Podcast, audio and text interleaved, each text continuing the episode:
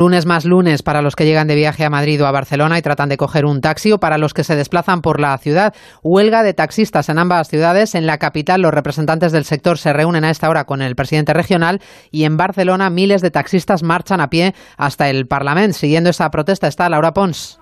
Sí, son miles de taxistas los que marchan a pie hacia el Parlamento después de haber decidido en asamblea concentrarse en la Consellería de Economía. Allí han estado unos 10 minutos y acto seguido han decidido marchar hacia la Cámara catalana. Allí volverán a protestar y se decidirá otro punto, un nuevo punto donde ir a protestar. Esta será la tónica de todo el día, nos ha comentado Tito Álvarez, el portavoz de Elite Taxi, pues quieren bloquear la ciudad, algo que muchos ciudadanos no entienden. Pero desde el viernes que estoy muy cansada de este tema.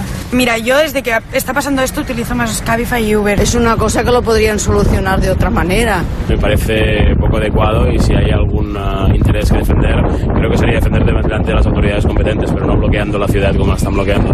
Es complicado porque entiendo las reivindicaciones, pero no me gustan nada las formas. Siguen de momento marchando hacia el Parlamento estos miles de taxistas a la espera pues de saber cuál es el siguiente punto que quieren bloquear. Protestas de los